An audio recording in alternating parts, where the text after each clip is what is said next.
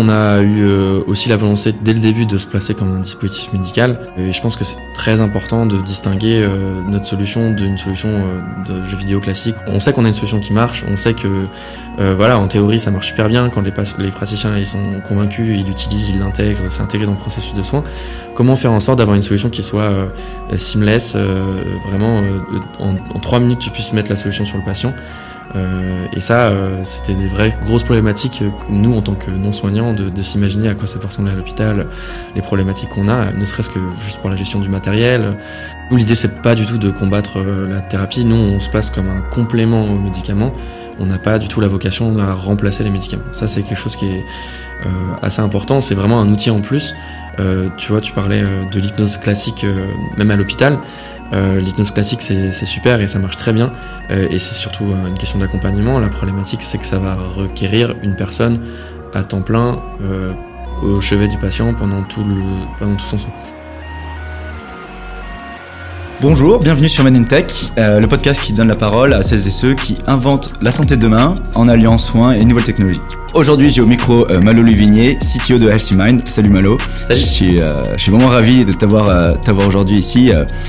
donc, comme comme c'est expliqué, en fait, pour la petite histoire, on s'est rencontrés du coup au forum de, de, de Centrale. C'est ça. Ouais. Donc moi, moi, je me baladais un peu. C'était vers la, la, fin du forum. Je me baladais un peu pour pour voir les stands du forum et il y avait un stand à 17h alors que tout le monde était parti. Il y avait un stand où il y avait encore plein d'étudiants en cercle autour euh, du coup bah, d'une télé et puis euh, il y avait un étudiant qui portait un, un casque de VR de réalité euh, virtuelle et tiens je me suis dit ben c'est marrant je crois que c'était un peu un peu après l'annonce du métaverse de, ouais, ça, ouais. de Mark Zuckerberg. Je me suis dit, bon, c'est, dans l'air du temps. Et donc, euh, j'ai, assisté à, à, à ça, l'étudiant qui enlève son casque, et puis là, il nous regarde et il, il était complètement relax, complètement détendu. Il une espèce de je sais pas, il flottait, il, était, mais euh, euh, enfin c'était assez bluffant de, de, de, de, de voir cet effet que ça avait sur lui. Et, euh, en fait là, du coup, j'ai compris en fait ce que vous faisiez et euh, j'étais mais euh, vraiment bluffé. Alors tu vois, personnellement, moi j'ai toujours toujours, en fait j'ai toujours adoré la magie. Voilà, quand j'étais gamin, j'adorais la magie parce que tu, je comprenais que tu pouvais jouer avec le cerveau pour détourner son attention et lui faire voir des choses qui que tu voulais lui faire voir, créer des illusions. Et euh, bah, c'est aussi le principe de l'hypnose.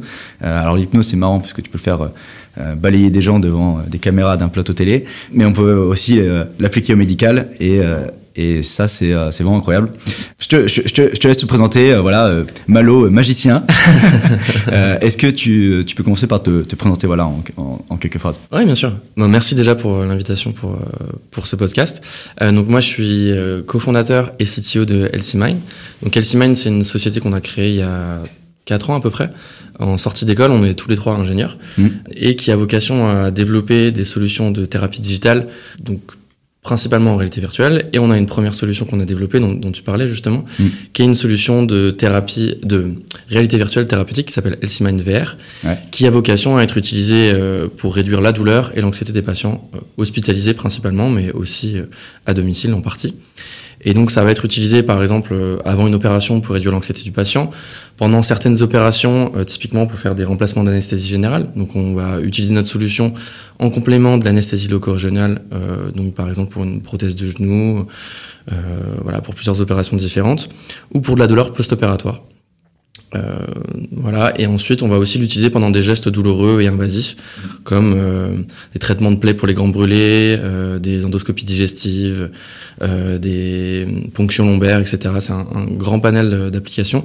Et donc nous, ce qu'on propose, c'est un nouvel outil pour les soignants, euh, qui est un nouvel outil pour l'arsenal thérapeutique pour réduire la douleur et l'anxiété des patients hospitalisés et qui un, un, implique bien sûr de l'hypnose, comme tu parlais euh, juste avant. Ouais, bon alors, euh, avant de, de, de, mmh. de, creuser ce que vous faites, la, la, la solution, euh, peut-être tu peux nous expliquer, euh, en fait, aujourd'hui, comment, euh, voilà, tu es un patient, tu, tu, tu, vas subir une opération, qu'est-ce qui se passe concrètement? Ouais, concrètement. Donc en fait, on a une application en réalité virtuelle Donc ce qui va se passer, c'est que le, le, le, praticien va présenter la solution, bien sûr, euh, en amont du soin euh, du patient, qui va lui proposer, bien sûr, l'idée c'est pas de lui imposer euh, la solution. ensuite, on va, le, le, praticien va pouvoir lui proposer différentes expériences en réalité virtuelle. Donc on a basé nos expériences sur des environnements naturels. Donc on va avoir le choix entre un jardin zen, une plage, une forêt. Ça, c'est des environnements qui ont été sélectionnés, développés avec des hypnothérapeutes praticiens hospitaliers. L'objectif, c'est que chaque patient puisse avoir l'environnement qui lui convienne. Et puis on va plonger le patient dans l'environnement relaxant, donc euh, il va avoir un accompagnement verbal hypnotique euh, qui va l'accompagner pendant toute l'expérience. On va lui proposer des, exercices de, respiration euh, basés sur des principes hypnotiques, basés sur d'autres principes psychologiques comme la cohérence cardiaque ou des principes de musicothérapie. Et le patient va donc être immergé dans l'expérience et avoir toute une séquence, toute une séance en VR pendant qu'on va pouvoir lui faire son soin. Mais alors, avant Healthy Mind, donc ça c'est maintenant depuis qu'il y a Healthy Mind, voilà ce que, ce que le patient peut, euh, euh, comment il peut euh, euh traverser son, son, opération. Alors juste pour réexpliquer un petit peu, mm -hmm. pour ceux qui nous écoutent, comment aujourd'hui, comment ça se passe classiquement une opération en fait? Qu'est-ce qui va, voilà, si tu as par exemple, prothèse de, mmh. on pose une prothèse de hanche ou si tu as une diverses ouais. opérations, comment ça se passe aujourd'hui? Alors ça, ça va vraiment dépendre des opérations, bien sûr, mais l'idée c'est de, de, de, placer le patient. Euh, donc bien sûr, on va lui expliquer son opération avant. Donc classiquement, ce qui va se passer pour une opération, c'est qu'on va emmener le patient dans la salle d'induction, euh, où, où c'est une espèce de salle d'attente où le patient va. On peut très bien imaginer l'anxiété du patient qui peut monter, où il va euh, voir tous les praticiens passer, les autres patients qui attendent. En plus, t'es es, allongé sur ton lit. allongé sur ton lit, t'attends que les gens passent. Moi, je me rappelle impuissant. Que, quand, quand je m'étais fait opérer des dents de sagesse, euh, c'était exactement ouais. ça. Tu es allongé sur ton lit, euh, tu vois le néon au plafond. Euh, c'est ça. Tu as les bruits partout dans, dans la salle. C'est ouais, hyper anxiogène. C'est ultra anxiogène. Tu vois les, les praticiens qui s'affairent sur le patient d'à côté. Toi, tu es juste en train d'attendre. C'est pas ouais. forcément agréable. Et donc, on va avoir une bonne partie des patients auxquels on va donner des anxiolytiques, euh, juste, juste pour que ça se passe bien, en fait. Euh, et ensuite, en fonction de, de l'opération qu'on va avoir, on va pouvoir euh, soit faire une anesthésie loco-régionale, donc pour vraiment endormir la, zone dans laquelle on va faire son opération. L'idée c'est que le patient ne sente plus rien. Et pour d'autres opérations, on va faire une anesthésie loco-régionale plus une anesthésie générale, euh, ce qui va vraiment couper le, patient de, de, son soin. Euh, typiquement, on, parlait de, de, prothèses de genoux, tout ce qui va être chirurgie orthopédique. Il y a pas mal de praticiens qui préfèrent endormir leurs patients. Euh, pas parce que ça fait mal, mais surtout parce que c'est une situation qui est très anxiogène de voir son, genou se faire opérer, euh, que ce soit avec les vibrations, le bruit, les odeurs aussi. Euh, donc tout ça, c'est des choses qui font que bah, si on veut que ça se passe bien et qu'il n'y ait pas de douleur post-opératoire, pour éviter justement, on va éviter que le patient ait trop d'agitation, on va préférer l'endormir. Et là, là où nous on va se placer, ça va être en, entre autres pour ce type d'utilisation. Mais alors pourquoi pourquoi on n'endort pas tout le monde euh, ouais. peu importe l'opération, tu vois, comme, bah, il dort et ouais. il, il, va pas paniquer, quoi. Bah, il y a, y, y a, plusieurs euh, euh, désavantages de, de, de, d'endormir tout le monde. Bah, il y a un avantage, c'est que ça, ça, ça aide le praticien, ça, ça c'est plus simple pour lui de faire, de faire son opération. Bien sûr, le patient est tranquille, voilà, il va pas l'embêter. Mais le désavantage, c'est qu'il y a évidemment des risques. Euh, on sait très bien qu'il y a des risques à, à, faire des anesthésies générales, il y a des contre-indications. Et puis, euh, il y a un temps de rétablissement pour le, le patient. Et ça, ça va concrètement à l'encontre de ce qu'on essaie de faire actuellement, de faire de l'ambulatoire, de faire ce qu'on appelle la réhabilitation améliorée après chirurgie, où on va essayer de pousser le patient à, à se dynamiser le plus possible après son opération pour le remettre sur pied le plus rapidement possible. Et donc, euh, pas qu'il reste euh, à l'hôpital, qu'il soit, euh, qu soit euh, dans un lit, qu'il prenne une chambre. Il y a aussi des histoires de, qui de, de, des coûts forcément. Ouais. C'est ça. Ok. Et du coup, bah, en fait, aujourd'hui, pourquoi ça coûte cher de, bah. Qu'est-ce qui coûte cher dans, dans le fait de bah, avoir un patient qui soit mmh. à l'hôpital euh, après une opération Il y a plusieurs coûts. Euh, on imagine bien même le, le, coût des médicaments, mais ce qui va coûter le plus cher principalement, c'est le temps humain et l'occupation des, des, salles, en fait, des lits. Ouais. Euh, et donc un patient qui va rester euh, longtemps euh, en salle de réveil, donc en post-opératoire, il va, ça va forcément bloquer le, la, la, chaîne. Et donc, donc c'est ce qu'on essaie d'éviter le plus possible pour renvoyer le patient plus rapidement sur pied. Ok, ok. Euh, ça, c'est ce qui se passe classiquement. C'est ça. Euh, et vous, du coup, vous proposez un, euh, une alternative à tout ça. Ouais. Donc, ce, ce, ce, casque hein, de, de réalité virtuelle, mm -hmm. où on te montre une scène hyper, hyper relaxante. Alors, tu, tu dis qu'il y a plusieurs paysages possibles. Ouais. donc, c'est quoi? C'est des des paysages japonais. euh, moi, j'imagine. Ça, ouais. bah, enfin, ça dépend. On, on appelle ça des environnements, euh, euh, des environnements virtuels. Ouais. Euh, donc, on va avoir des environnements naturels. Nous, on a vraiment essayé de se baser le plus possible sur ce qui est utilisé habituellement en hypnose. Euh, donc, euh, et les, les environnements, c'est des choses sur lesquelles les gens vont vouloir s'apaiser. Donc, tu parlais d'environnement japonais. On a un jardin zen japonais. C'est le premier environnement qu'on a fait d'ailleurs, mais on a une forêt, une plage, une montagne, un environnement sous-marin, etc. Euh, mais ces environnements-là, c'est pas juste des environnements en, en réalité virtuelle qu'on pourrait trouver euh, habituellement. Ils vont intégrer pas mal de principes différents. Donc, on va jouer sur euh, tous les éléments qui sont placés à l'intérieur pour induire des, des- une, une cohérence cardiaque au patient. Donc, on va l'aider à euh, focaliser son attention et à respirer avec un certain rythme pour l'emmener vers un état de relaxation. On induit pas mal de, de- de principes de distraction à l'intérieur.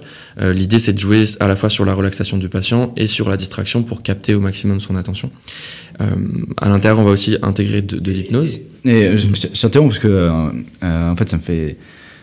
Je me posais énormément de questions, Ouais. tu vois, parce que euh, typiquement, je vois très bien, j'ai, beaucoup joué à des, à des jeux vidéo et, Mhm. et j'imagine tous ces, tous ces univers. Et puis quand tu designes un jeu vidéo, euh, tu te, ton focus c'est ok, comment je fais pour que distraire euh, celui qui joue euh, et Ouais. du coup il y a toute une, une théorie de, euh, de game design et- etc et là ce que tu me dis c'est qu'en fait vous avez une théorie complètement différente où tu dois plutôt euh, te focaliser effectivement sur qu'est-ce qu'il va ressentir sur son rythme cardiaque qu'est-ce que tu veux Mhm. lui faire induire comment concrètement vous en êtes arrivé à, à travailler tout ça à vous Ouais. euh, Euh, peut-être peut-être en, en, en parlant un petit peu de la, la genèse du projet Ouais, bien sûr. ouais.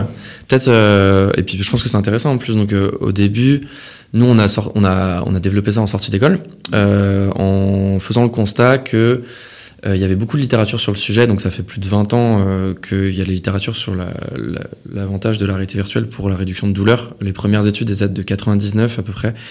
Euh, à l'université de Washington, c'était sur euh, un, un chercheur qui s'appelait Hoffman, qui a fait pas mal de recherches sur les grands brûlés. Donc évidemment, on imagine que les traitements des grands brûlés, c'est quelque chose qui est assez douloureux. Euh, on, on a, on a pas mal de, de- de patients déjà qui l'utilisent aussi actuellement sur ça. Et donc, il avait développé une première solution qui s'appelait euh, Snow World, euh, qui était, donc on imagine avec les graphiques de l'époque, hein, 99, euh, qui était un environnement euh, glacé, euh, justement pour contrecarrer un petit peu les, brûlures des patients. Euh, et il a fait pas mal de- de- d'études qui étaient super intéressantes. Il a même fait des, acquisitions en, IRM fonctionnel pour montrer quel était l'impact sur le cerveau de la réalité virtuelle et comme, comment ça pouvait activer certaines zones du cerveau qui étaient reliées donc au sens euh, et réduire certaines zones qui étaient reliées euh, à la douleur. donc ça, ça marchait déjà à l'époque Ça marchait déjà à euh, l'époque, sauf que les dizaines qu'on imaginait. Et voilà, avec les dizaines qu'on imaginait, sauf que c'était des machines à plusieurs euh, dizaines, centaines de milliers d'euros, qui étaient évidemment pas accessibles. Et nous, quand on est arrivé en 2016, je sais pas si vous vous souvenez, c'était le début de l'Oculus. euh, l'Oc- Oculus. Donc l'Oculus venait de sortir deux mois avant, quelque chose comme ça, en grand public. Moi, j'avais un de mes associés qui avait déjà travaillé sur euh, en stage, euh, en école, sur euh, sur un des prototypes d'Oculus, enfin une, version qui n'était pas accessible au grand public. Et nous, on a fait le constat que bah il y avait pas mal de recherches sur le sujet mais qu'il n'y avait pas de solution qui, qui existait en fait. Euh, la dernière, les, toutes les études qui dataient de 2012, 2014, elles étaient faites avec une version améliorée de Snow World euh, qui datait de 2006. Donc euh, on trouvait ça juste super bizarre et on, s'était dit bah pourquoi pas euh, euh, utiliser les compétences que nous on avait, euh, qui n'étaient pas issues du monde du jeu vidéo, mais juste que nous on, on, dans la- dans l'ingénierie pour la santé et essayer de développer notre propre solution. Euh, et donc la première solution qu'on a développée, qui ressemble pas vraiment à ce qu'on a développé euh, au début. Donc évidemment au début on fait des, des, des proof of concept. Euh, donc je parlais pas la toute toute première parce que c'est vraiment euh, pas présentable. Euh, C'était vraiment vraiment très moche. Mais la, la, première vrai truc qu'on a développé, euh, toujours en se basant sur les littératures, on parlait de, tu vois, tu parlais de la distraction, de ce qu'on fait dans le jeu vidéo. Nous, on, on, on s'est basé sur la littérature, comme quoi il y a, y a toute une théorie sur le, le, le un contrôle descendant de la douleur. Euh, donc en gros, euh, pour schématiser, euh, la plupart des douleurs, c'est des douleurs, euh, ce qu'on appelle une douleur nociceptive. Ça, c'est la douleur aiguë. Euh, donc on a des, des récepteurs de douleur qui sont placés partout dans notre corps. Donc c'est euh, je me pince, je, voilà, je, me pince, quoi. voilà, je me brûle. Donc typiquement, quand je me brûle, on a différents récepteurs qui vont envoyer un signal au cerveau. Mais avant d'envoyer ce signal au cerveau, ce signal il va transiter vers ce qu'on appelle des nœuds, euh, qui va euh, là envoyer le signal au cerveau. Et la, théorie de du, contrôle descendant de la douleur, euh, qui, est, vraiment acceptée, c'est que le cerveau peut aussi avoir un contrôle descendant. Donc en gros, le cerveau peut envoyer des signaux à ces nœuds-là pour inhiber ces nœuds de douleur. Euh, et les mécanismes qui font que ça inhibe ces douleurs, ça va être jouer sur les émotions, les sens et la cognition. Typiquement, euh, quand on se brûle euh, à, une zone et qu'on se masse après la zone, euh, ce, qui, ce, que ça va faire, c'est que ça va inhiber le nœud douleur qui est relié à cette zone-là, et donc après, on va plus avoir l'influx euh, jusqu'au cerveau. Euh, quand on, nous, on joue sur, beaucoup sur la distraction, donc c'est l'idée que le cerveau, euh, on a une douleur à un certain moment, le cerveau est cap a toute son, toutes ces émotions qui sont captées, enfin pardon, tous ces sens qui sont captés sur un élément spécifique. Donc on va saturer le cerveau de pas mal d'éléments, donc son attention, et donc lui il va plus faire attention et envoyer un contrôle descendant euh, au nœud qui lui envoyait ces influx de douleur. Donc en gros, on le, on, on sature d'informations. On, bourre le, le, le cerveau d'informations, euh, tout, euh, on bloque de, de, tous ces stimuli en fait. Euh, C'est une, une, théorie sur la, la okay. capacité limitée du cerveau qui est relié justement aussi à, au contrôle descendant de la douleur. Et donc nous, les premières expériences qu'on avait développées, on avait fait quelque chose d'interactif avec des exercices à l'intérieur, des exercices cognitifs pour capter l'attention de la personne, euh, des donc on avait un jeu de piste toujours dans un environnement c'était le jardin zen justement on avait un jeu de piste euh, on pouvait euh, on avait des jeux cognitifs pour voilà pour, pour faire pour capter l'attention de la personne on pouvait lancer des objets sur des cibles etc tout un, un panel d'expériences. On avait utilisé des caméras infrarouges pour faire de land tracking voilà tout un, tout un, beaucoup de choses. Et puis on est arrivé à l'hôpital donc le, le premier hôpital qui était partenaire avec nous et ils nous ont dit que euh, la solution n'était pas du tout adaptée. ils nous ont dit, mais vous savez que les patients, ils peuvent pas lever les bras plus de 30 secondes. Euh, alors que nous, on avait basé tout notre principe sur le fait que les patients levaient les bras devant une caméra pour euh, déplacer et attraper des objets. Il y avait combien, combien de, de temps de développement pour... Euh... Alors on était en stage, donc c'était pas trop grave, mais on, a, on fait 4 mois, je pense. Ok. Ouais, ça va. Ça va ouais, c'est ça, 4-5 mois. Non, mais c'est toujours. Euh, on, on, avait fait au moins toute la recherche bibliographique, on ouais. avait fait une très bonne base. Et puis on s'est retrouvé voilà en, en, service de soins palliatifs à essayer de faire fonctionner un truc que nous on avait imaginé en tant que jeune euh, ingénieur euh, habitué aux jeux vidéo à des patients qui avaient plus de 70-80 ans. Donc c'était pas vraiment adapté. Ah, c'est euh, la, la, réalité du terrain est toujours très, très voilà. différente. Donc ça nous a pas mal marqué. Et puis euh, le soir même en rentrant à l'hôtel, on a transformé la solution.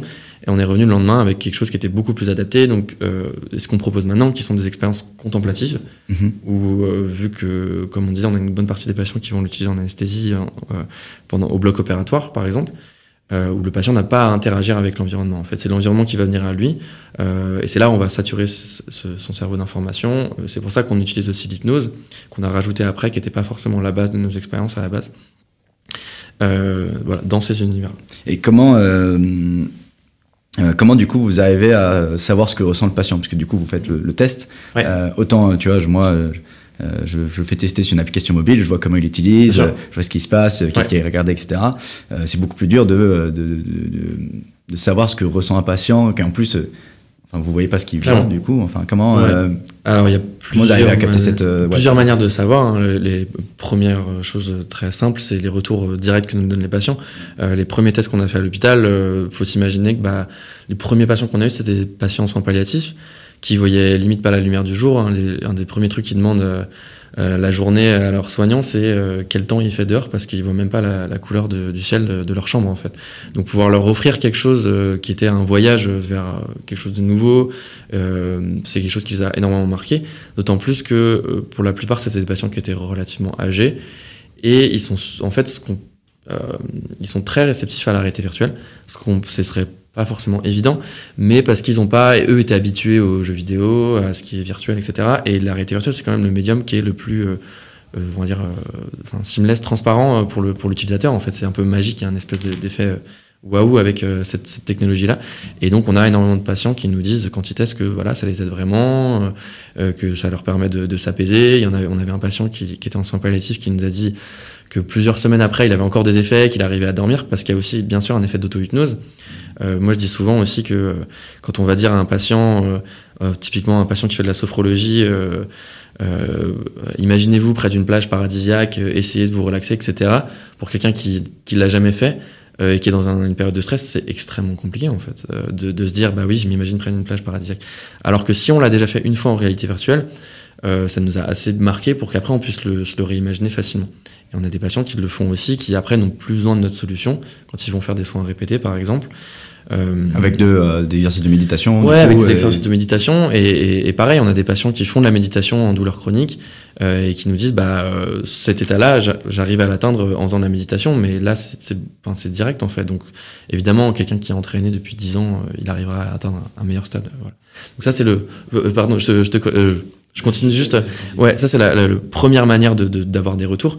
Bien sûr, après il y a tout, tout l'aspect clinique. Euh, donc le retour des praticiens aussi bien sûr hein, d'utilisation, euh, comment eux ça leur facilite la vie, euh, des, des, retours d'utilisation et bien sûr après il y a les études cliniques qu'on mène en interne ou avec différents partenaires pour valider cliniquement dans des cas d'application spécifiques notre solution.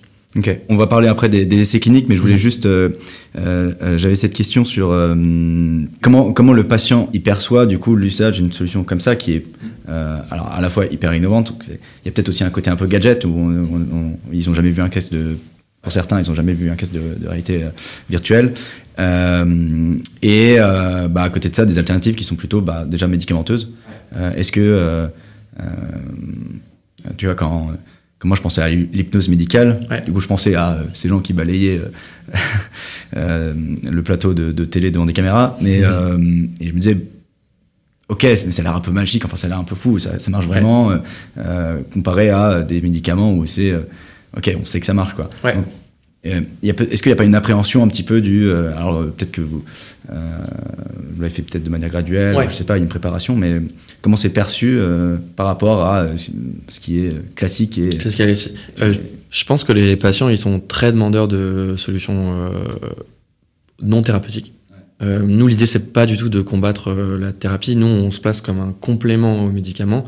On n'a pas du tout la vocation à remplacer les médicaments. Ça c'est quelque chose qui est assez important. C'est vraiment un outil en plus. tu vois, tu parlais de l'hypnose classique, même à l'hôpital. Euh, L'hypnose classique, c'est super et ça marche très bien. Euh, et c'est surtout euh, une question d'accompagnement. La problématique, c'est que ça va requérir une personne à temps plein euh, hmm. au chevet du patient pendant tout, le, pendant tout son soin. Comment ça marche l'hypnose médicale? C'est quoi concrètement en fait C'est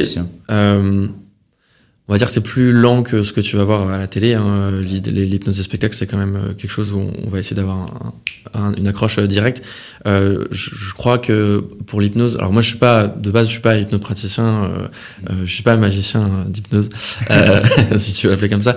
Non, mais en gros pour, le, pour les, les principes d'hypnose, il y a, plusieurs manières de mettre quelqu'un en état d'hypnose, et il y a deux grosses choses. Une, manière qui va jouer sur la surprise et la peur en fait, et c'est ça ce qu'ils vont utiliser euh, en hypnose de spectacle où le, mec va faire des gros yeux à la personne et essayer de, de lui induire quelque chose. Donc en fait, on va le saturer d'informations euh, et on va lui donner une main, une perche euh, une main tendue pour que le patient, la, la, personne l'accroche. Et c'est là, après, on va l'emmener et, le filer vers là où on veut l'emmener, en fait. Toujours cette théorie, en fait, de euh, tu satures d'informations ouais, et du coup, ça. Euh, ça... Je, pense que c'est un peu différent, mais ouais, ça, ça, ressemble un peu à ça, où voilà, on va, on va lui donner une seule accroche et la, la, personne va s'accrocher à ça. Et en hypnose de spectacle, il faut être rapide. Alors qu'en en, en hypnose médicale, euh, mais encore une fois, je suis pas expert. Ça va se jouer beaucoup plus sur la confiance, sur la relation de confiance, et c'est la, la, partie thérapie en fait d'accompagnement qui, qui, prime en fait. Euh, donc nous, on, on, comme je disais, on, on se place pas euh, contre l'hypnose classique, contre les médicaments. Ce qu'on dit souvent, c'est que par exemple, notre solution, elle va être très bien euh, pour, elle va, elle va convenir à grande majorité des patients. Et puis pour les patients un peu plus difficiles qui vont demander plus d'accompagnement, euh, les, praticiens euh, hypnothérapeutes peuvent utiliser l'hypnose pour accompagner les patients plus difficiles, euh, sachant que notre solution peut se combiner avec l'hypnothérapie parce que on peut utiliser un microphone euh, pendant l'expérience pour faire notre propre discours hypnotique s'il y a besoin. Et euh, globalement, tous les praticiens qui font de l'hypnose à l'hôpital sont très demandeurs d'une solution comme la nôtre, parce que ça va dans la continuité de leurs soins, en fait. J'ai demandé, puisque je, c'est, tu dis, c'est mm. des experts, hein, tu dois avoir ouais. euh, une, une, formation euh, très particulière pour, pour faire ça. Euh, je pense que, d'ailleurs, il y en a qui. Y avoir un certain, peut-être un côté de talent à, à, à pouvoir le faire, mm. j'imagine. Euh, et du coup, comment votre solution est perçue par euh, du coup les praticiens? Comment euh, comment au début ils se sont dit ok, je vois ça comme un complément ouais. et, et ça peut réellement marcher. Je vais l'essayer et peut-être qu'il y en a qui sont pas du tout convaincus. Ouais. Je pense que ça va vraiment dépendre des gens. Euh, on a, évidemment, on a toujours des gens qui vont être réfractaires comme euh, toute innovation et c'est aussi notre travail d'essayer de, de, la peaufiner et d'adapter et de faire apprendre aux gens à, à l'utiliser. Et ça, je pense que c'est c'est ça, ça t'as dû voir ça dans toutes les innovations que tu as dû présenter dans ton podcast. Euh, non, euh, évidemment qu'on a des gens qui sont un peu réfractaires. Mais globalement, la plupart des gens, même ceux qui sont réfractaires au début, quand ils testent, après ils comprennent, ils disent mais en fait ça, ça correspond totalement à ce que moi je voulais mettre en place. Okay. Euh, tu je... mets le produit entre les mains et tu, et tu laisses faire. Quoi. Ouais, dis, globalement, euh, on, a, on, on, a, la chance d'avoir une solution qui est très très visuelle et comme tu l'as présenté euh, la première fois qu'on s'est rencontrés, ça t'a tout de suite parlé en regardant euh, ce, que, ce que ça faisait chez les gens. Donc euh, non, non, on a, on, a, on a une grande chance sur ça. Et puis, euh, on est aussi très preneur de, de, de retours de praticiens. Hein. L'idée, c'est que notre solution, on, on, fait du software, donc on l'a fait évoluer euh, assez rapidement en fonction des retours. Et donc, euh, euh, pour l'hypnose, ouais, donc on a, on a des praticiens euh, globalement qui sont très satisfaits sur ça et qui leur permet justement de gagner plus de temps pour aller euh, sur des patients qui sont plus complexes. Ok, ok. Donc c'est aussi ce, cette idée qui revient assez souvent hein, sur euh, euh, dans, les, dans, les, innovations qu'on peut voir à l'hôpital, qui est euh, en fait on va pas vous remplacer, on va plutôt ouais. faire en sorte que vous puissiez apporter de la valeur là où il y en a besoin, donc passer du temps Exactement. avec plus de temps avec les patients et sur des tâches à plus forte valeur ajoutée. Hein. C'est ça. Et, et, même en parlant de, de, passer plus de temps avec le patient, donc tout à l'heure on a parlé de, de, du bloc opératoire, mais on a, on a d'autres applications qui vont, euh, comme je disais, euh, euh, des, des, petits, des petits gestes euh, type aux urgences, euh, aux douleurs chroniques ou à des patients en soins palliatifs ou en psychiatrie. Et typiquement sur des personnes âgées ou des, certaines personnes en psychiatrie qui ont un, syndrome d'apathie, qui vont être un peu renfermés sur eux-mêmes, cette solution, elle ouvre aussi souvent le patient au dialogue. Euh, donc on a des patients qui vont aussi l'utiliser en EHPAD et ça leur permet aussi de, se réouvrir au dialogue, de discuter avec les soignants de ce qu'ils ont vu, euh, quel voilà quel univers ils ont préféré, etc. Et ça c'est quelque chose qui voilà qui est super intéressant aussi, euh, qui sont aussi des retours très positifs de, de, praticiens. Très clair. Tout à l'heure tu parlais de d'essais cliniques. Alors c'est vraiment euh, je pense une des grosses questions, quand on, surtout quand on vient d'un milieu ingénieur, euh, ouais. c'est un peu une grosse inconnue de comment ça se passe un essai clinique, qu'est-ce qu'il faut faire, pourquoi il faut en faire un. Euh, du coup, concrètement, donc vous en avez fait, vous en avez fait plusieurs d'ailleurs. Ouais. Bah, Peut-être comment vous avez déclenché, comment ça s'est passé, et ouais, si tu peux nous dire deux mots là, là ouais, je pense que c'est super intéressant. je pense que déjà de base, nous, on a eu aussi la volonté dès le début de se placer comme un dispositif médical. Ouais. et je pense que c'est très important de distinguer notre solution d'une solution de jeux vidéo classique ou des, un peu la philosophie qu'on a eu dès le début. Ouais. C'est pour ça qu'on s'est basé tout de suite sur la littérature, qu'on a essayé d'appliquer les principes de la littérature. Et dès le début, on a essayé de faire tester ça à l'hôpital euh, et d'avoir des retours euh, relativement cliniques, enfin cliniques sur euh, sur des, des, des, échelles de douleur ou d'anxiété. Ensuite, nous, on travaille avec différents partenaires, euh, que ce soit à la PHP, enfin un peu dans toute la France ou même à l'étranger, et qui sont des partenaires qui, la plupart, enfin au tout début, quand on a commencé, c'était souvent eux qui nous qui nous, qui nous disaient avec leur expertise médicale, euh, voilà, ce serait intéressant de faire une étude clinique dans ce dans ce domaine-là parce que c'est quelque chose que j'ai pu expérimenter et qui était super intéressant. Et ça, ça Donc c'est des praticiens, des chefs de service ouais. qui voyaient votre solution qui disent ok là il faut qu'on fasse un. C'est ça. C'est ça. Nous on est, nous à la base on, on, a développé notre solution euh, euh, sur un, un, objectif qui était réduction de douleur et d'anxiété, ouais. euh, mais on n'est pas médecin donc en fait ce qu'on fait, ce qu'on a fait habituellement c'est de donner la solution aux praticiens, leur dire bah, écoutez testez la solution, donnez-nous votre retour et c'est eux-mêmes qui les ont testés dans des cas d'application différents, qui ont dit ah oui mais j'ai pensé à tel patient, ah oui j'ai pensé à telle pathologie, etc. Euh, et ensuite de fil en aiguille, on en vient à créer euh, une étude clinique euh, avec eux. En fait. C'est assez marrant parce que vous êtes arrivé avec la technologie, vous l'avez présenté, ouais. vous l'avez dit voilà on, on, a fait ça. Ouais. vous en pensez quoi? Qu'est-ce qu'on peut en faire? C'est ça. C'est assez marrant ça. comme approche. vous n'avez pas de, de médecin dans, dans de profil médecin dans, Alors, dans les associés Pas en interne, mais euh, on, est, on travaille de manière très étroite avec euh, une hypnothérapeute anesthésiste qui okay. fait de l'hypnothérapie depuis plus de 20 ans, euh, qui est à, à, la PHP et qui, elle, fait des opérations de euh, chirurgie à crâne ouvert en hypnose en fait. Donc euh, elle, c'est elle qui nous aide à écrire les scripts hypnotiques, à, à designer les, les, environnements aussi. Okay. Et donc elle, elle nous aide bien sûr sur ça. Euh, et puis on a d'autres personnes dans notre board scientifique qu'on constitue, mais à la base on n'est pas médecin euh, sur le sujet. Euh, après, ça c'est la première solution qu'on a développée. Au tout début, on avait vraiment approché les, des praticiens. À la base, on était plus sur, on avait approché des, des psychiatres. Donc notre créneau c'était plus la, psychiatrie au tout début, euh, en leur disant bah voilà voilà la technologie de réalité virtuelle. On arrivé avec euh, le pack euh, Oculus Rift on avait même la boîte originale encore et on leur faisait tester la démo d'Oculus et on leur disait qu'est-ce qu'on peut faire ensemble sur ça. Mmh. Mais, mais, voilà. Ok. donc vous avez commencé avec cette première idée d'aller voir la psychiatrie, ensuite des hypnothérapeutes. Donc là, vous êtes passé au bloc et, tu dis qu'il y a du coup d'autres cas d'application. Aujourd'hui, qu'est-ce que qu'est-ce que vous couvrez d'autres aires thérapeutiques Est-ce que tu peux nous en dire un peu plus Principalement donc on a, on est dans plus de 25 euh, services différents. On peut être réparti dans plus de 25 services différents, euh, que ce soit en pédiatrie, anesthésie, euh, soins palliatifs, etc. Et, et, nous, notre solution, elle va couvrir quatre gros types d'utilisation. La première, ça va être tout ce qui va être situation anxiogène, donc non douloureuse, que ce soit anxiété avant opération, en psychiatrie pour des périodes de craving, pendant des, des manques incontrôlables, pendant en addictologie, etc.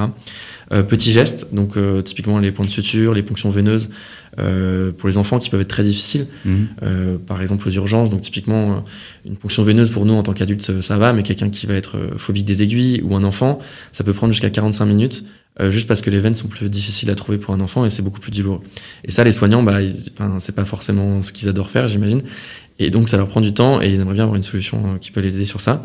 Et ensuite, après, on va être tout ce qui va être relié au bloc opératoire, sachant que c'est pendant, avant, avant, pendant, après, où là c'est un parcours euh, où c'est vraiment relié.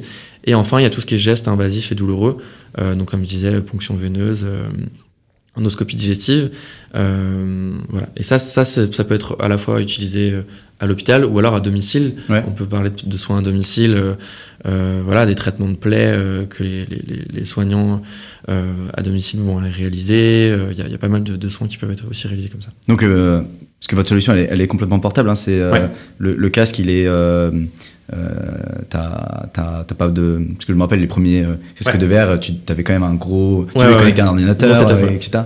Là, aujourd'hui, c'est complètement portable. Ouais, ça, c'est un gros, gros travail qu'on a dû faire aussi. Et, et je trouve que c'est un, gros challenge qu'on a dû faire aussi pour porter l'innovation. Donc, comme on disait au début, la, la, la VR était vraiment pas trop, enfin, était assez naissante en fait comme euh, technologie. Les gens connaissaient pas forcément la VR et en plus nous on arrivait avec euh, euh, à l'hôpital concrètement c'était un on demandait un chariot, on mettait un gros ordinateur qu'on devait brancher, très mmh. important d'alimenter l'ordinateur donc il fallait trouver aussi une prise. On branchait le casque de VR et deux capteurs sur le chariot et on déplaçait le chariot à l'hôpital. Donc on peut très bien imaginer que pour plus de 90% des soignants, c'était, ça faisait super peur. et puis de fil en aiguille, on a commencé à développer adapter notre solution sur un casque portable, euh, tout en gardant la qualité d'immersion qu'on avait. Nous, c'est aussi une de nos grandes forces. Euh, on parlait de capacité euh, sensorielle, euh, enfin de théorie sur la capacité sensorielle. Nous, notre grosse plus-value par rapport à, ce qui existe aussi, c'est de travailler au maximum sur l'immersion euh, virtuelle. Trouver, avoir des environnements qui soient hautement qualitatifs parce que euh, on, notre solution, elle, se veut être appliquée pour des patients de 10 ans à 90 ans, mmh. et, et c'est important d'avoir quelque chose qui puisse être vraiment réaliste. Euh, Donc vous adaptez du coup, enfin vous avez amélioré à la fois l'expérience pour le patient, mais aussi du coup pour le, pour le praticien, pour le praticien. Qui, a pas, qui, a pu se balader avec un ordinateur. Il y, y, a ça, donc casque portable, et puis après on a encore changé de casque portable, euh, et puis on a développé euh, toute une application sur, sur tablette okay. euh, qui permet de contrôler à distance l'expérience. Ça c'est vraiment quelque chose hmm. qui est maintenant devenu la norme en fait euh, dans le marché et qui est primordial pour le, le, le soignant. Euh, parce que ça permet de paramétrer l'expérience à distance, de monitorer ce qui va se passer dans l'expérience. Donc le patient peut, le praticien peut très bien mettre le patient en VR dans l'expérience, partir de la salle, partir avec la tablette et suivre l'expérience et revenir quand l'expérience est finie. Et puis il peut aussi interagir avec le patient. Donc on parlait d'intégration de, microphone tout à l'heure. On peut euh, euh, faire apparaître des éléments dans l'environnement si on veut capter son attention de manière ponctuelle pour euh, euh le, piquer euh, ou faire un, un, geste douloureux pendant un certain moment. Et tout ça, c'est des, des, développements qu'on a fait en, en, prenant les retours du marché. Euh, parce que euh, on a très bien vu, et ça je pense que c'est vraiment lié à toutes les innovations, et surtout dans le milieu médical, c'est qu'à partir du moment où la solution prend plus de temps euh, dans le, le, travail du soignant, même si c'est 5 minutes de plus, et même si euh, en théorie, elle est mieux euh, pour le patient et pour, euh, enfin, pour les coûts, enfin pour tout. Euh, il va pas l'utiliser. Et là, on va rentrer dans le côté gadget euh, dont tu parlais en fait. Donc, Ah, c'est un- ça, c'est un super apprentissage. le, le vrai gros travail qu'on a dû faire, c'était euh, comment, et c'est mon travail aussi en tant que, que, que responsable technique, c'est comment rendre la solution. On sait qu'on a une solution qui marche, on sait que, euh, voilà, en théorie, ça marche super bien. Quand les, les praticiens ils sont convaincus, ils l'utilisent, ils l'intègrent, c'est intégré dans le processus de soins. Comment faire en sorte d'avoir une solution qui soit euh, seamless, euh, vraiment, euh, en, en trois minutes, tu puisses mettre la solution sur le patient. Euh, et ça, euh, c'était des vraies grosses problématiques, euh, comme nous, en tant que non-soignants, de, de s'imaginer à quoi ça peut ressembler à l'hôpital, les problématiques qu'on a, ne serait-ce que juste pour la gestion du matériel. Et, et c'est- en fait, c'est là où tu commences à réellement chercher à résoudre des problèmes. Ouais.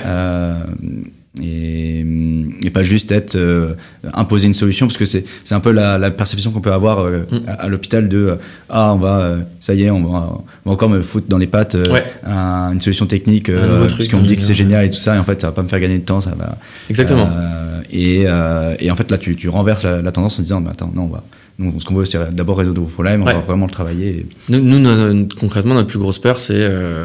Euh, en plus, on sait qu'il y a beaucoup de turnover à l'hôpital, donc il faut faire en sorte que la solution elle, puisse être euh, utilisable par des gens qui sont quasiment pas formés. Ouais. Euh, que euh, tu, tu présentes à l'équipe de jour, mais l'équipe de nuit elle les récupère, ils l'utilisent aussi. Hmm. Et en plus, on sait très, voilà, il y a, y y des responsables innovation, mais en fait, c'est pas forcément, les, les- enfin voilà, il y a des, on sait très bien que c'est une organisation qui est complexe. Et notre vraie, notre vraie problématique, c'est de faire en sorte que la solution, elle reste pas dans un placard, quoi. Alors que, qu'on, qu'on vienne pas faire la formation à quelqu'un et que tu reviennes six mois plus tard et que la personne, elle, elle l'ait oubliée. Donc, euh, c'est aussi pour ça qu'on fait évoluer la solution euh, souvent, qu'on, prend en compte les retours Mm. et qu'on a quelque chose qui, voilà, qui parle euh, tout seul. Aujourd'hui, euh, on a des, Vous, vous faites en- en- encore beaucoup de. si tu faisais un peu la, la, la part des choses, Mm. combien de temps tu alloues à la, disons, à la R&D purement, tu vois, le côté scientifique, un peu théorique de, Mm. euh, qui vient de, du, du coup de 99, Ouais. et quelle est la part allouée à, en fait, l'optimisation de l'expérience pour le praticien, de, de tout ce qui va, un, qui est un peu Ouais. annexe. C'est quoi un peu la part des choses? Je pense que ça dépendait des périodes. Euh, Aujourd'hui, après, il y a aussi des directions que veulent prendre la société et, et c'est ça qui est aussi intéressant. Je pense qu'on a eu une grosse période de plus de 60% euh, sur l'usabilité, Ouais. euh, au moins. Euh, 60, euh, ouais, au moins 60-80%. Aujourd'hui, après, on, on développe d'autres technologies qui, qui ont vision à être, enfin, qui, qui vont être intégrées dans, dans, dans le, dans le futur produit. Mais, euh, mais ouais, ouais, le- le- l'usabilité, euh, le travail sur ça, ça a été je, extrêmement. je- je- je pense que c'est important parce qu'on a tendance à l'oublier quand, quand on développe ce genre de solution. Bah, Euh, pour dire, euh, euh, d'autant plus que les, les casques de réalité virtuelle évoluent énormément. Ouais. Euh, nous, on a, on a très bien vu, euh, on est arrivé, il y avait que l'Oculus Rift euh, à l'époque. Maintenant, il y a d'autres solutions, euh, d'autres acteurs sur le marché qui commencent à se positionner. On parlait du métaverse euh, tout à l'heure. J'y reviendrai. Euh, voilà, c'est d'autres sujets, mais voilà. Et puis même au niveau euh, au niveau software, il se passe énormément de choses. Euh, les standards évoluent mais extrêmement rapidement. Maintenant, euh, il- au début c'était un peu le fouillis partout. Maintenant, ils commencent à se standardiser un petit peu au niveau software. Il commence à y avoir des règles entre euh, acteurs euh, de- du monde de la réalité virtuelle. Euh, Oculus, par exemple, euh, a décidé de plus travailler pour le B2B. Euh, et, et ça a marché pour eux. hein. Ils, ont, ils ont réussi à avoir le casque qui a, qui a surpassé euh, tous les autres euh, en termes de ventes, en termes de ventes cumulées. En, en un an, ils ont surpassé toutes les ventes de tous les casques qui ont jamais existé en réalité virtuelle. Euh, et donc, on a dû s'adapter aussi et trouver des partenaires qui pouvaient être cohérents avec ce qu'on veut faire. Euh, bah, du coup, euh, ça, ça m'amène à, à- à la question plutôt euh, commerciale et développement euh, euh, de, euh, de Healthy Mind. Euh, euh, bah, Peut-être la première question que j'aurais, c'est aujourd'hui, c'est quoi votre business model Ouais. Donc, l'utilisateur, hein, c'est ça va être le praticien qui va prendre le casque ou l'infirmier, l'infirmière à domicile, ou Ouais. ce genre de choses. Mais dans l'histoire, qui, qui paye et Ouais. tu vois, je me dis, est-ce que c'est remboursé Ouais. Alors une c'est une solution qui est payée par l'hôpital, euh, qui ouais qui qui qui est, payée par l'hôpital qui est utilisée par les praticiens, euh, que ce soit les praticiens à domicile aussi euh, ou les praticiens euh, à l'hôpital. Aujourd'hui la solution est pas remboursée. Euh, on sait très bien que le parcours est assez complexe et long pour des solutions. Bah, toute solution innovante, d'autant plus que c'est pas une solution qui est totalement à domicile. Et donc, c'est des, des routes qui sont plus complexes que d'autres. Euh, et, du, et du coup, tu sais comment l'hôpital il, finance euh, ce genre de, de solution ouais, sur des budgets de, de- d'acquisition. D'accord. Ouais. Et hum, donc concrètement, comme donc vous allez avoir euh, l'interlocuteur en face, ça va être, je sais pas, la direction. Euh, eux, comment ils perçoivent ça, comment ils vont se dire, ok, c'est intéressant Ouais. euh, pour telle et telle raison, qui vont être des raisons différentes que peut-être le, le- le praticien. Ouais. Tu vois, quels, quels arguments font que Ouais. ça va, ça va marcher. Bah, c'est ça qui est intéressant aussi avec notre solution, c'est qu'elle doit convenir à plusieurs niveaux de, de personnes. Et je pense que c'est ça aussi pour pas mal d'autres solutions, mais Ouais. elle doit fonctionner pour le patient, elle doit être euh, euh, utilisable, euh, facilement utilisable par les, les, les soignants, euh, infirmiers, infirmières, euh, euh, médecins. Elle doit convenir au chef de service suivant son organisation, et en plus, elle doit faire plaisir aux payeurs de l'hôpital. Donc c'est beaucoup de niveaux à satisfaire. Euh, euh, donc concrètement, au niveau des soignants, nous, euh, les, les, solu- les praticiens sont très réceptifs à ça. Euh, on a une grosse part des, des utilisateurs qui sont des, enfin des, des, des personnes qui achètent la solution qui sont des anesthésistes, vu que c'est eux qui sont en charge un petit peu de, de toutes ces solutions-là euh, pour le traitement de l'anxiété et de la douleur à l'hôpital. Ouais. Et puis après, au niveau des payeurs, ça va vraiment aussi dépendre des cas d'application et des services euh, et des pays aussi. Donc euh, évidemment, on a des, des cas d'application qui sont différents. Euh, c'est pour ça aussi qu'on travaille sur des études cliniques qui permettent de valoriser euh, euh, des réductions de coûts euh, par opération, par patient. D'accord. Donc l'essai clinique démontre que euh, Ouais. vous faites économiser de. C'est ça. On a, on a des, on a des cas d'application euh, où on arrive à faire passer plus de patients dans la journée sur certains, certains donc vous pouvez sortir un ROI face, Ouais, c'est ça, c'est.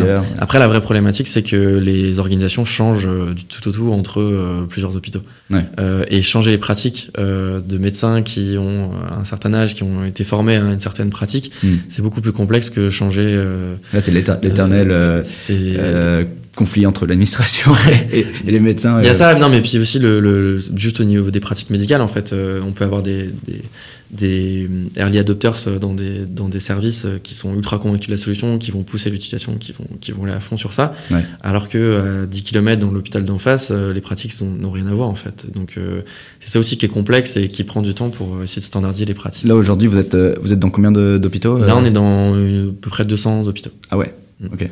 Tout, euh, tout typologie euh, confondue, enfin des, des gros, des petits. euh, Euh, ouais, ouais, c'est ça, tout typologie. Privé, euh, public. Euh, Privé, public, euh, ouais. Ok. Euh, et tu, tu parlais, euh, tu mentionnais euh, l'étranger. Ouais. Euh, vous, du coup, vous êtes aussi implanté dans d'autres pays? Ouais, donc on commercialise euh, principalement en France, Belgique, Suisse. Ok. Euh, et puis on commence à s'ouvrir à d'autres marchés, notamment aussi pour des études cliniques Ok. euh, autour, hein, donc que ce soit les Pays-Bas, l'Allemagne, voilà un peu, un peu autour en Europe. Euh, donc ouais, voilà, c'est ça. Ok. Donc à chaque fois, euh, études Mm. cliniques, euh, démontrer un ROI et, ça. euh, et aller euh, toquer à la porte des. C'est ça. Et les pratiques sont différentes de chacun des, entre chacun des pays. les, les process de soins sont différents. Voilà. Ok. Donc ça c'est Healthy Mind aujourd'hui. Ouais. C'est quoi, voilà, votre futur dans euh, 5 ans, 10 ans Mhm. Comment tu vois, comment tu vois la suite? Bah, L'idée, dans tous les cas, bien sûr, c'est de pouvoir devenir un, un standard d'utilisation à l'hôpital, que ce soit quelque chose qui soit vraiment euh, euh, admis comme solution euh, classique, d'uti- enfin vraiment que ce soit dans, dans les process d'utilisation courante. Euh, L'idée aussi, c'est de se développer à l'international. hein. Vous avez une idée de combien d'opérations se, se font avec euh, les casques aujourd'hui?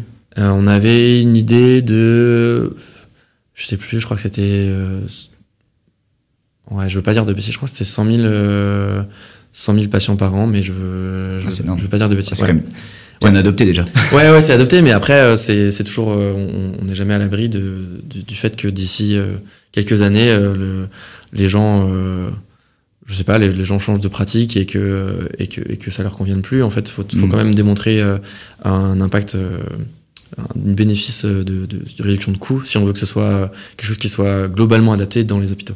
Mais après, on a des, on a pas mal d'utilisateurs, de, de, clients qui achètent des solutions au tout début pour tester et qui reviennent plusieurs fois dans l'année pour euh, équiper l'entièreté de, certains services en fait.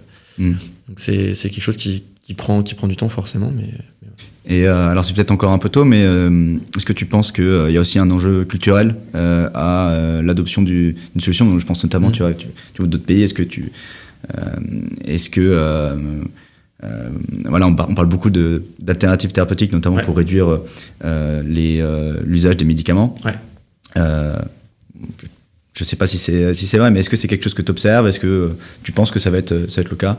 Euh, Et du coup, ça a mieux marché dans certains pays que d'autres euh, Clairement, ouais, clairement, et on, on, le voit très bien hein, euh, au niveau de de, de l'innovation. Euh, en Allemagne, par exemple, c'est toujours plus complexe de rentrer euh, en Allemagne Ouais.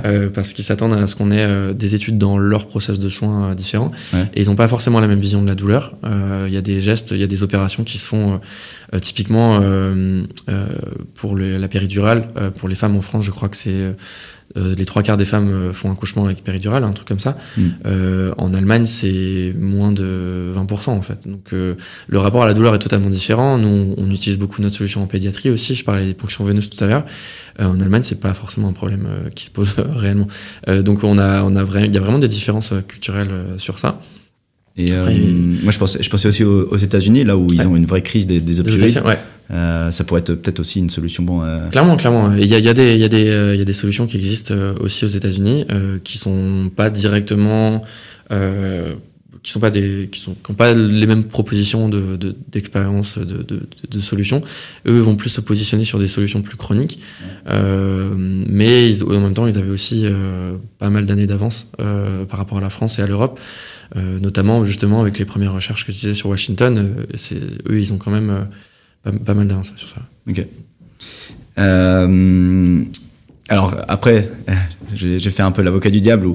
Euh, donc ça, c'est ta vision future. Est-ce que euh, tu penses euh, un jour, on, voilà, en fait, quand on ira à l'hôpital, on nous mettra directement un casque. euh, En fait, euh, on verra même pas les, les murs euh, délabrés de l'hôpital. On verra juste un, un univers magique et puis on, on sortira et puis en fait, on n'aura rien rien senti, rien vu.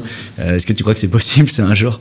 Faut Tu voir, vois, je pense qu'il faut pas- du, du métaverse, en fait. Ouais, ouais, bien sûr. Non, après, l'idée, c'est pas de déshumaniser euh, l'hôpital et, et le- la relation patient-soignant. Nous, c'est quelque chose qui est extrêmement important aussi dans la solution qu'on propose. Euh, l'idée, c'est de faire gagner du temps aux soignants pour améliorer la relation patient-soignant. Et Ouais. je parlais euh, tout à l'heure de, l'ouverture au dialogue. euh, c'est quelque chose qui est, extrêmement importante. Donc, euh, l'idée, euh, nous, quand on a commencé, les gens nous parlaient de soleil vert, où voilà, on allait mettre les patients dans des, environnements et, leur faire, enfin voilà. Mais je pense qu'il y a pas mal de soins qui gagneraient à être mieux traités. Et, et c'est pas forcément ce qu'on imagine en fait. Euh, on parle du bloc opératoire et c'est très important, mais il y a pas mal de soins qui vont être faits sans anesthésiste.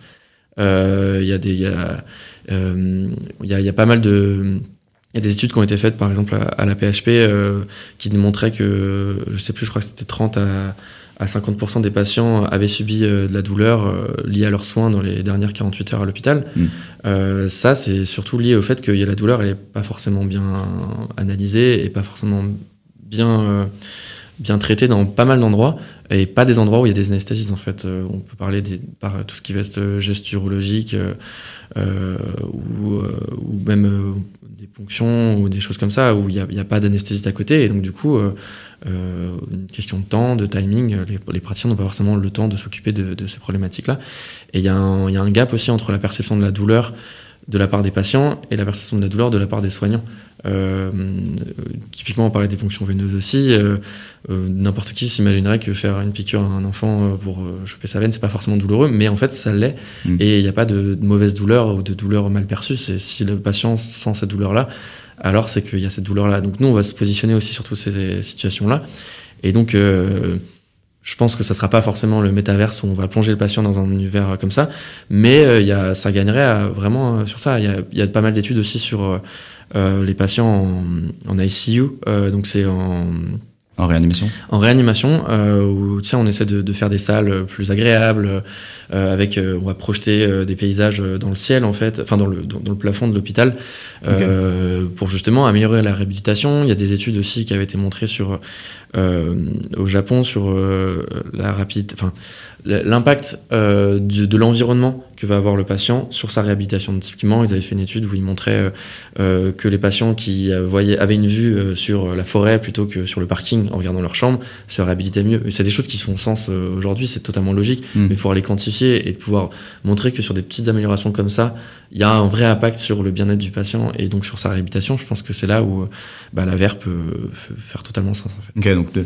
toujours ancré à, la- à- à la réalité, assez loin du, du, du, du métaverse quand même. Alors le métavers, je pense que ça peut être, ça peut avoir des vraies implications sur d'autres euh, situations euh, à l'hôpital, euh, enfin d'autres situations médicales et, et sur des choses sur lesquelles nous on va se porter aussi, sur des situations plus chroniques. Justement, j'allais te demander un petit Ouais. peu ton avis sur, sur le métaverse, parce que ça fait beaucoup parler. Ouais. euh, on se demande un petit peu, c'est très flou, et puis il y a beaucoup de marketing. Ouais, il y a un très derrière. gros buzzword. euh, Euh, mais ouais, justement, bah, on- je veux bien avoir ton avis là-dessus. Moi, je pense que euh, typiquement, on parlait des solutions américaines. Euh, là où il y a un gros impact sur la VR aussi, ça va être tout ce qui va être télémédecine, télésuivi des patients, Ouais. euh, et allier la- le côté thérapeutique avec la, la- la télémédecine.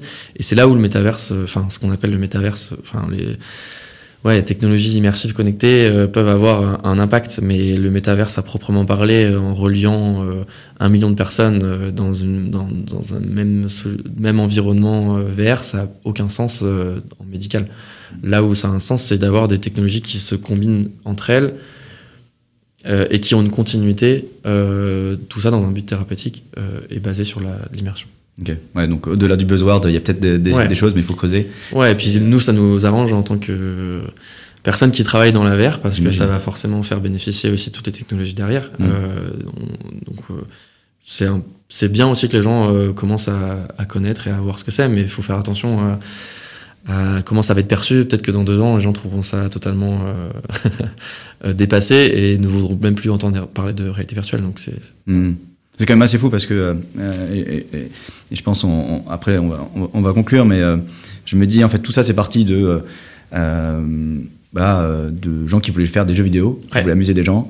Euh, on s'est dit, tiens, on va faire des, des, des casques, ça a évolué comme ça. Et en fait, on a réutilisé une technologie, Ouais. euh, pas du tout fait pour ça, pour euh, l'application médicale. exactement. Euh, et du coup, en fait, on, euh, ça me fait, ça me fait, enfin, on voit, on voit souvent ça où, par exemple, quand je pense à l'exploration spatiale, en fait, euh, euh, bah, le fait de, de, de creuser des, des problèmes comme ça, ça ouvre en fait des technologies qu'on va utiliser pour autre chose. Pour, Ouais.